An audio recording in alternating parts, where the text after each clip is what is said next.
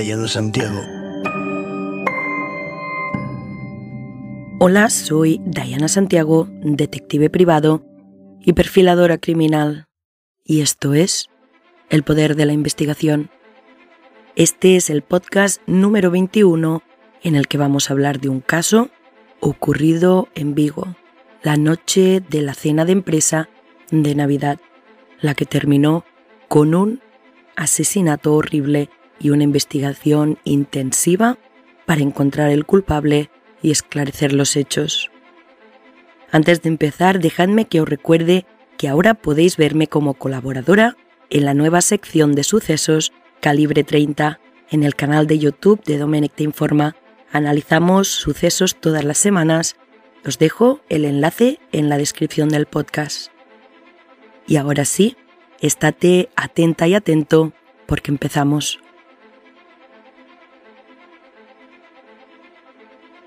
Hoy nos trasladamos a Vigo, una ciudad de España situada en la provincia de Pontevedra, comunidad autónoma de Galicia, que tiene alrededor de 300.000 habitantes.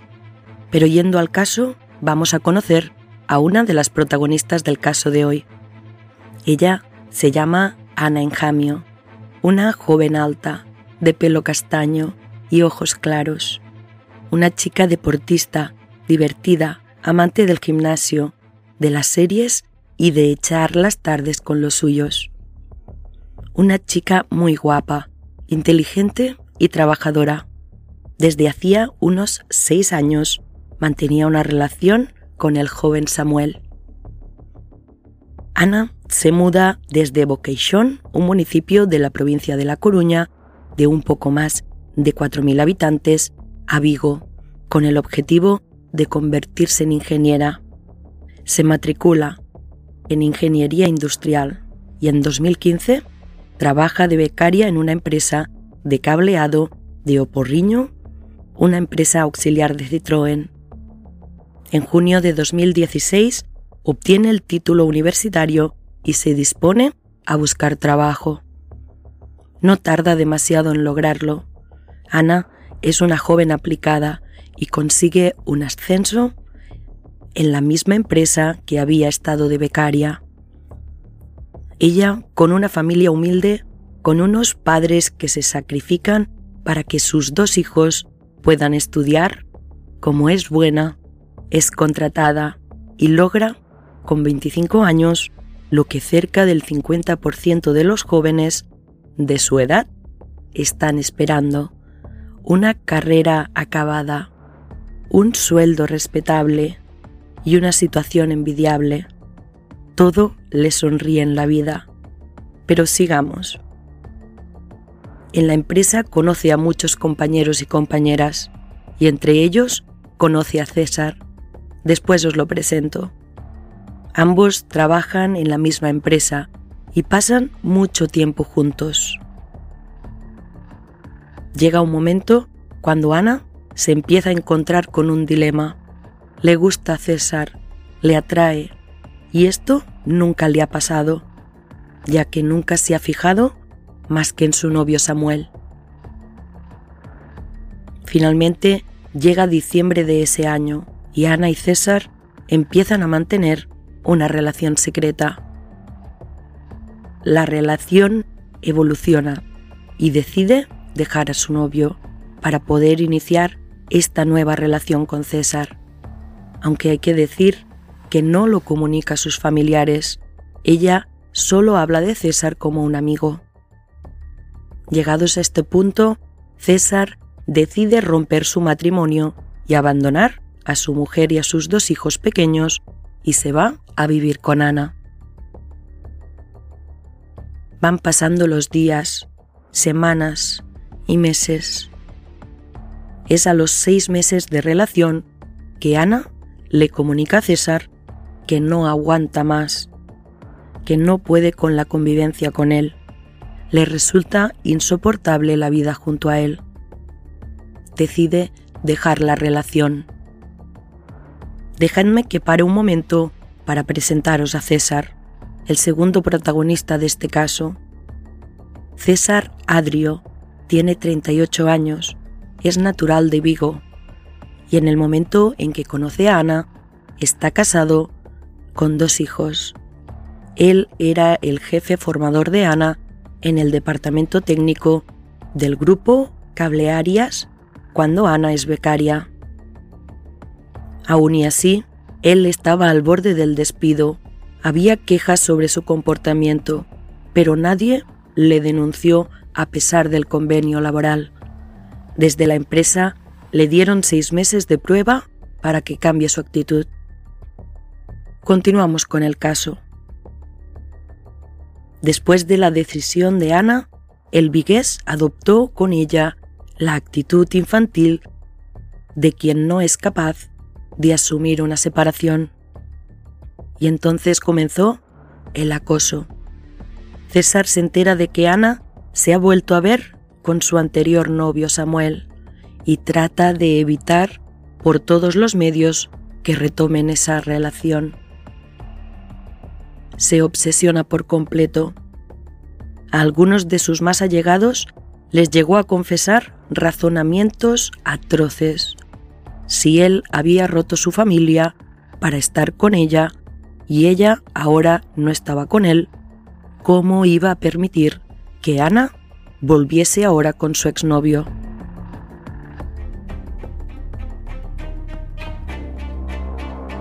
César se impone esta máxima, si no está con él, no estará con nadie.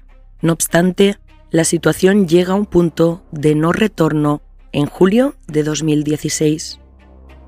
La empresa filial de Citroën posee un centro en la localidad portuguesa y fronteriza de Valença Domino. Cuando deben ir a realizar unos trabajos allí, no les queda otra que ir juntos en el mismo coche.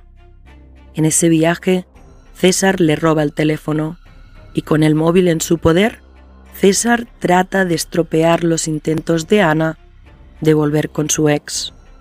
Así que le envía desde el teléfono de ella una fotografía en la que ambos aparecen desnudos, de cintura para arriba, tumbados en una cama.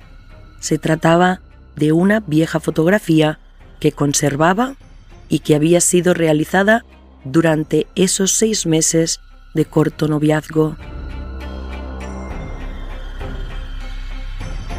El plan de acoso y de asedio de César prosiguió durante el verano gallego. Una noche de agosto aparece de madrugada armando un enorme escándalo en la casa de Ana. A la joven no le queda más remedio que abrirle la puerta para que dejase de gritar y de despertar a todos sus vecinos. Horas después se marcha y decide que lo más importante es mudarse de allí por temor a que César siguiese yendo a armarla. Encuentra, por suerte, un piso compartido con otras dos chicas. César empieza una enloquecedora campaña de acoso con la cual pretende hacerle la vida imposible. La sigue a hurtadillas por las calles de Vigo. Si Ana sale de fiesta, César se daba cuenta e iba al día siguiente al piso para reprochárselo.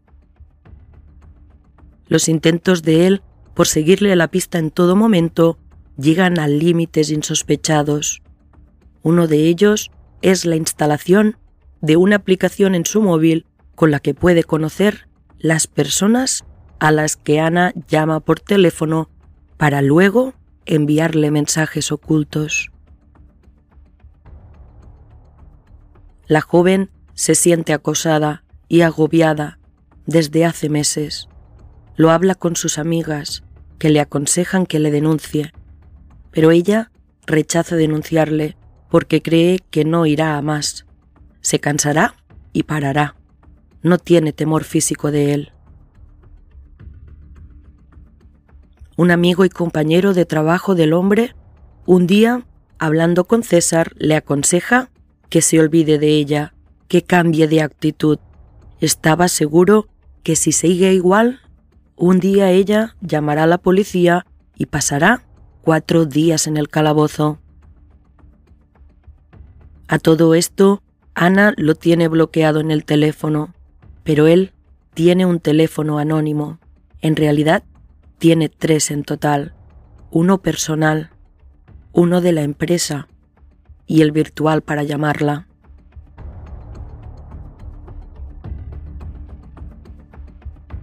Ana se va unos días de viaje con Samuel, el que había sido su novio, y pensaba ir con él a la casa familiar al día siguiente de la cena de la empresa. Es la tarde de viernes 16 de diciembre de 2016 que Ana va a hacerse la manicura para ir a la cena de Navidad de la empresa en un hotel de Vigo. Al llegar, Ana se sienta en una mesa con compañeras y compañeros, pero obviamente, aunque están en diferentes mesas, ambos coinciden allí.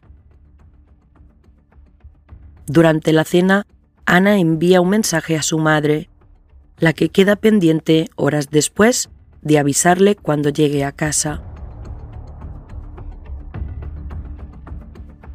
Hay un momento en que Ana va al baño y al regresar a la mesa les explica a sus compañeras que César la ha encerrado en el baño y forcejearon.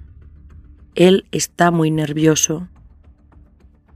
César no deja de lanzarle miradas e incluso le envía mensajes. Qué guapa estás, impresionante. No sé si me resistiré.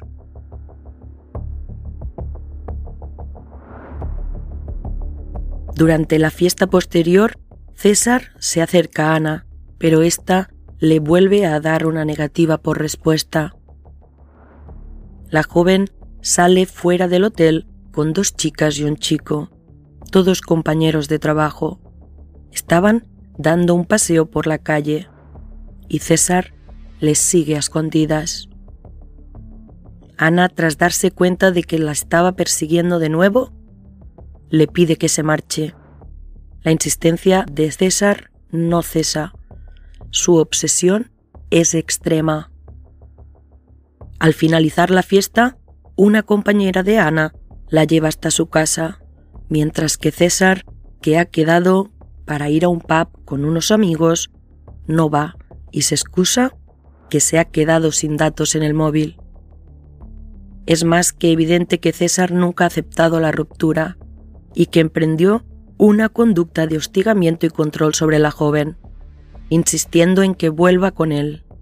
La obsesión era tal que llega a abordarla y retenerla por la calle en alguna ocasión, montando un escándalo y duplicándole la tarjeta del móvil para realizarle un seguimiento constante. Pero continuemos con el caso. Vamos por pasos. Ya de madrugada, una compañera de Ana la lleva en coche a su vivienda, situada en la avenida de Madrid de Vigo, sobre las 5 de la mañana. Durante el trayecto, una compañera teme que César fuese a acosar a Ana al portal, pero se queda dormida, y la joven y un mozo de almacén se aparearon en la avenida de Madrid. Unos contenedores tapaban la entrada del piso Llega un momento que cada uno se va a su piso. A las 5 y 20, un vecino oye gritos de mujer. Dicen, Mamá, mamá. Este sale al rellano del portal y es cuando descubre el cadáver de la joven tendido en el suelo sobre un charco de sangre. Enseguida llama emergencias. A los pocos minutos, Samuel, el novio de Ana, acude a la escena del crimen. El jefe del grupo de homicidios de la Policía Nacional en Vigo empieza la investigación inmediatamente. El primer sospechoso, por su relación y por haber llegado de los primeros a la escena del crimen, es descartado porque no tenía manchas de sangre y sus amigos pasaron toda la noche con él. Samuel les explica que ella iba chateando con él al entrar al portal cuando se cortó la comunicación a las 5 y cuarto. A las 5.48, Samuel recibe un mensaje de que el teléfono de Ana vuelve a estar disponible. Le llama, pero nadie contesta. Y es por eso que acude a la vivienda de Ana. También surge que el asesino podía ser un abusador sexual que actuaba en la Avenida de Madrid, pero lo descartan porque es otro estilo de criminal. Los agentes de la investigación reconstruyen los movimientos de Ana, las 24 horas anteriores del crimen, de modo que hablan con amigos y familiares, y también con César, ya que amigas y compañeras de la joven avisan a los agentes de su existencia y la relación tormentosa que habían tenido. Incluso cuando la policía avisa del crimen a la jefa, ella les aconseja que llamen a César. Cuando lo interrogan, les llama la atención su actitud. Lo que más les choca es que no pregunta qué pasó, ya que todo el mundo lo hace. Era muy frío y distante, e inicialmente colabora con la policía hasta que, ya como investigado, llama a su abogado y rechaza que le tomen muestras biológicas. De mientras, la investigación continúa sin pausa.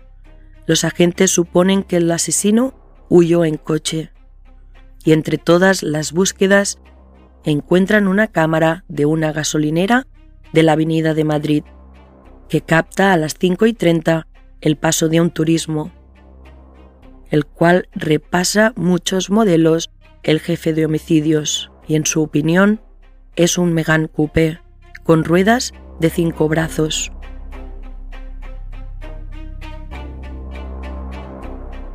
La policía localiza la señal del móvil de Ana en una antena de la Avenida de Madrid, en la misma dirección del coche. Pero ya os adelanto que nunca aparecieron ni la ropa ensangrentada del asesino, ni el móvil de Ana. Una investigación de 24 horas seguidas, sin parar para comer, permite que los agentes de la UDEP de Vigo detengan a César tras intentar suicidarse y dejar una nota. Era el indicio que faltaba para considerarlo sospechoso. Este es ingresado por la mañana con cortes en las muñecas y el cuello, tras autolesionarse. A las 20 y 15 horas, los médicos de urgencias le dan el alta y la policía lo traslada directamente a los calabozos. Son los agentes quienes examinan los datos de sus tres móviles. Hayan enlazado el correo personal de Ana y aplicaciones para espiar que también borró. Los agentes también realizan un registro en la vivienda en la que el sospechoso convive con sus padres, en la zona de Candeán, en busca de pruebas. El vehículo de la víctima, mientras, permaneció hasta hace escasos días en dependencias policiales. Tras una revisión exhaustiva del mismo, se comprobó que el vehículo sufrió diversos daños días antes del suceso. Este fue hallado frente al portal de la joven con una rueda pinchada. Tras analizar a fondo el vehículo, lo que se sospecha ahora es que el pinchazo se realizó mientras el varón la esperaba en el portal con el mismo cuchillo con la que la asesinó. Consumido por la rabia que sentía después de que ella le rechazase. Los agentes también comprobaron que los perfiles en redes sociales de César, entre ellos el Facebook, fueron borrados por él el sábado 17 de diciembre, la misma jornada en la que fue el asesinato.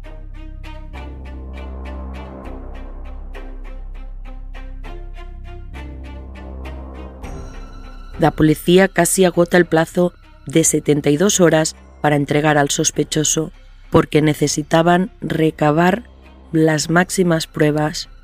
El 21 de diciembre, César Adrio es enviado a prisión tras comparecer ante el juzgado. La titular del juzgado de violencia sobre la mujer ha considerado que existe riesgo de fuga y destrucción de pruebas. Por eso dictamina prisión provisional incomunicada y sin fianza, como principal sospechoso del asesinato de Ana María Enjamio en la cárcel de Alama, el cual es trasladado, esposado, con el rostro cubierto por un jersey, vistiendo pantalón de chándal y escoltado por cuatro policías. En tanto y eso, el abrigo que vestía Ana cuando fue hallada en medio de un charco de sangre en el portal de su casa tenía restos biológicos del único sospechoso de su crimen, en dos puntos, en la manga izquierda y en la solapa, justo en uno de los múltiples cortes que presentaba esta prenda. Además, las forenses y las facultativas del Instituto Nacional de Toxicología, que se encargan del análisis de las muestras tomadas en la escena del crimen, verifican que en el coche del procesado encuentran localizadas dos manchas de sangre de la víctima, una en el salpicadero y otra en el pulsador de la luneta térmica. También se inspeccionó el piso de la joven dos veces. Confirman allí la presencia de huellas del sospechoso en el portal donde se perpetró el crimen. Estas mismas marcas dactilares son halladas también en la casa de la joven.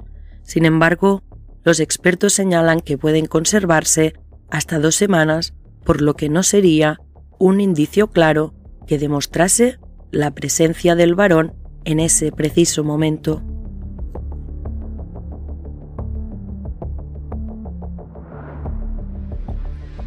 La autopsia realizada a la joven revela que presentaba más de 20 heridas de arma blanca, de diferente intensidad y concentradas, la mayoría de ellas, en la zona pectoral izquierda, donde se encuentra el corazón. Varias de las puñaladas que recibió fueron mortales de necesidad.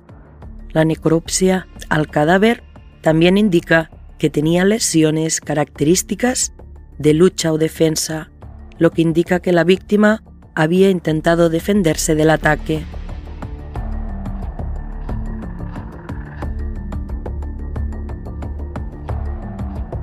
Dos años después, tras un extenso sumario, el juez decretó la apertura del juicio oral contra César Adrio. El juzgado de violencia sobre la mujer de Vigo le atribuye los delitos de asesinato, acoso, revelación de secretos y hurto. La noche de los hechos, después de la cena y fiesta, él se marchó corriendo, mientras Ana y sus compañeras entraron a las 4 y 58 a coger el coche, según las cámaras, y salieron a las 5 y 8. Cuando la mujer entra al portal de su casa, César la estaba esperando, la aborda por sorpresa, delante de todas las peticiones que Ana le hacía de que se marchase y aprovechando su vulnerabilidad al no haber vecinos cerca que puedan socorrerla, la ataca. Justo en ese momento, un guardia civil pasa ante el portal y ve a una joven que le está diciendo a un hombre alto y delgado, vete, no quiero que estés aquí. No ve que sea una riña importante y sigue hacia su trabajo. Seguidamente César saca una navaja de su bolsillo y la acorrala en el fondo del portal. Ella le insiste en que se vaya, pero él, con la intención de aumentar el sufrimiento, se la empieza a pasar primero por el escote, sin llegar a cortarla, para finalmente acabar con su vida clavándosela 28 veces, en el cuello y en el pecho hasta matarla, 12 de ellas alojadas en la cavidad torácica, la que alcanzaron directamente el corazón.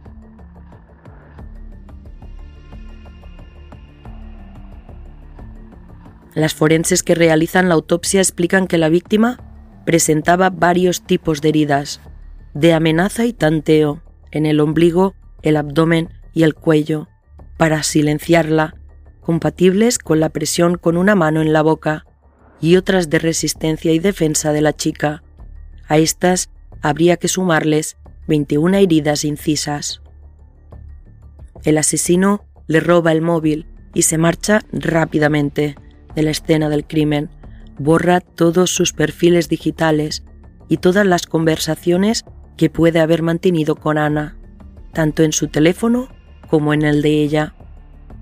Se deshace de la ropa, del arma del asesinato y del móvil, de la que había sido su novia. Llega a las 7 de la mañana a la casa de sus padres, se ducha y se marcha a Vila García a ver a sus dos hijos, lo que alarmó a su exmujer. La geolocalización de los teléfonos de ambos resultó crucial para situarle en el escenario del crimen. No fue hasta un año después del crimen cuando la justicia norteamericana obliga a Google a proporcionar los datos que el juzgado de Vigo había solicitado para esclarecer el crimen.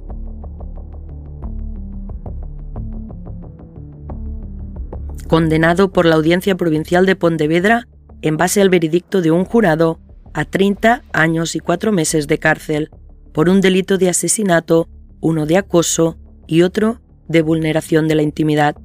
Además, la audiencia impuso la prohibición de comunicarse y acercarse a menos de 500 metros de los padres y el hermano de la víctima durante un periodo superior de 10 años a la pena de prisión impuesta.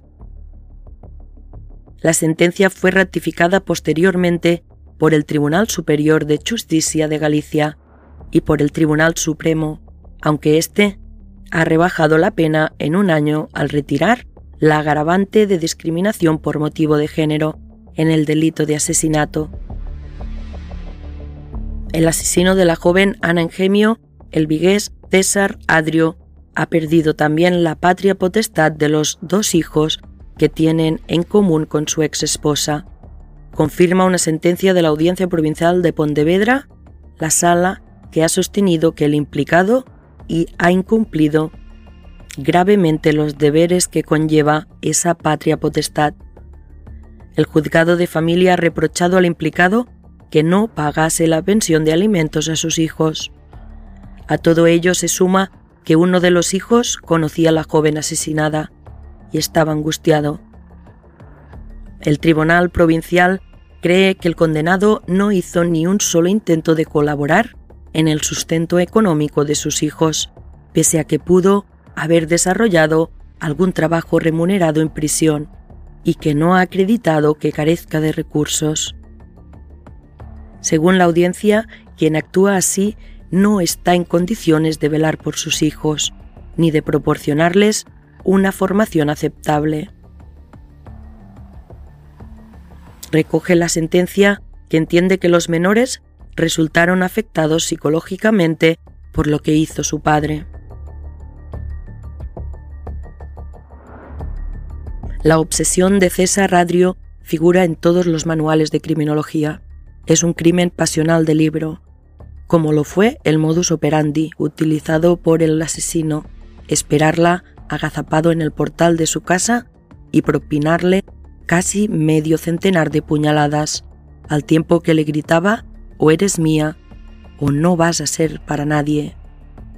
Y las circunstancias previas a la noche de los hechos figuran también en los catálogos de los crímenes pasionales acercamiento, relación, ruptura, seguimiento, control, amenazas, comentarios en el entorno y fijación de posiciones ante los propios amigos y conocidos compañeros de trabajo y los extraños, el exnovio o los amigos de ella, y un silencio sepulcral ante los más cercanos por más que mediara un divorcio. Y hasta aquí el caso de hoy un caso más donde poder analizar la conducta humana, su mente y parte de su capacidad.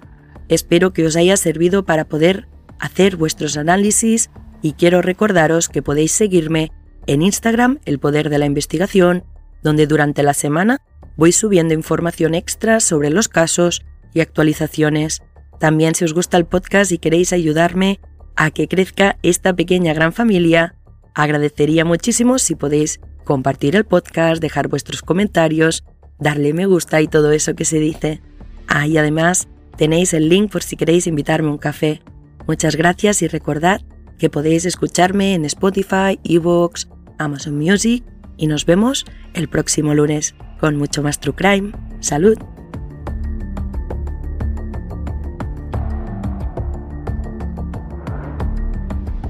Creado, presentado y producido por Dayan Santiago. Edición de audio y creación musical Joel Villar.